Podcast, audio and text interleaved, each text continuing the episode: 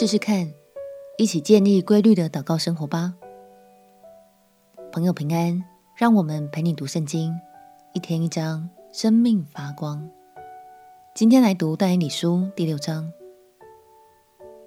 提到但以理，相信大家最耳熟能详的，就是但以理入狮子坑了。这是不管大朋友小朋友都会听得津津有味的故事。这起事件发生的时候，巴比伦已经被马代王大流士所灭。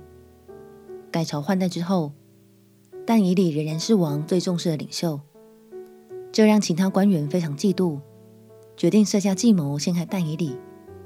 这一章，我们就来看看但以理如何依靠上帝，从那死荫的幽谷中全身而退。让我们一起来读但以理书第六章。但以理书第六章，大流士随心所愿，立一百二十个总督治理通国，又在他们以上立总长三人，但以礼在其中，使总督在他们三人面前回复事务，免得王受亏损。因这但以礼有美好的灵性，所以显然超乎其余的总长和总督。王又想立他治理通国。那时，总长和总督寻找但以理误国的把柄，为要参他，只是找不着他的错误过失，因他忠心办事，毫无错误过失。那些人便说：“我们要找参这但以理的把柄，除非在他神的律法中就寻不着。”于是，总长和总督纷纷聚集来见王。说：“愿大流士王万岁！国中的总长、钦差、总督、谋士和巡抚彼此商议，要立一条坚定的禁令：三十日内不拘何人，若在王以外，或向神，或向人求什么，就必扔在狮子坑中。王啊，现在求你立这禁令，加盖玉玺，使禁令绝不更改。”照米底亚和波斯人的例是不可更改的。于是大流士王立这禁令，加盖玉玺。但以理知道这禁令盖了玉玺，就到自己家里，他楼上的窗户开向耶路撒冷，一日三次，双膝跪在他神面前，祷告感谢，与素常一样。那些人就纷纷聚集，见但以理。在他神面前祈祷恳求，他们便进到王前，提王的禁令，说：“王啊，三十日内不拘何人，若在王以外，或向神，或向人求什么，必被扔在狮子坑中。王不是在这禁令上盖了玉玺吗？”王回答说：“实有这事，照米底亚和波斯人的例是不可更改的。”他们对王说：“王啊，那被掳之犹大人中的但以理不理你，也不遵你盖了玉玺的禁令。他竟一日三次祈祷。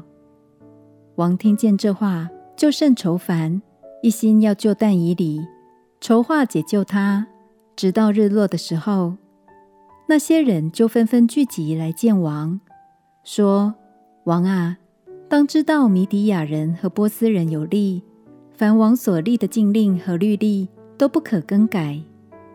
王下令，人就把但以理带来，扔在狮子坑中。王对但以理说：“你所常侍奉的神，他必救你。”有人搬石头放在坑口，王用自己的玺和大臣的印封闭那坑，使承办但以理的事毫无更改。王回宫，中夜禁食。无人拿乐器到他面前，并且睡不着觉。次日黎明，王就起来，急忙往狮子坑那里去。临近坑边，哀声呼叫但以理，对但以理说：“永生神的仆人但以理呀，你所常侍奉的神能救你脱离狮子吗？”但以理对王说：“愿王万岁！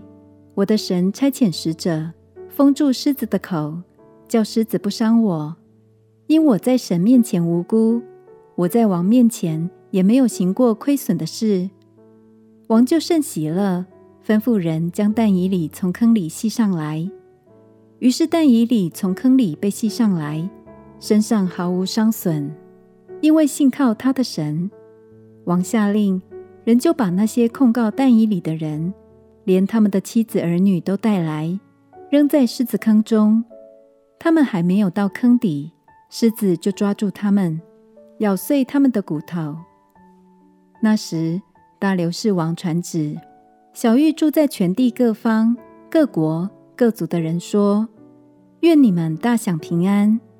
现在我降旨，小玉我所统辖的全国人民，要在但以理的神面前震惊恐惧，因为他是永远长存的活神，他的国永不败坏，他的权柄永存无极。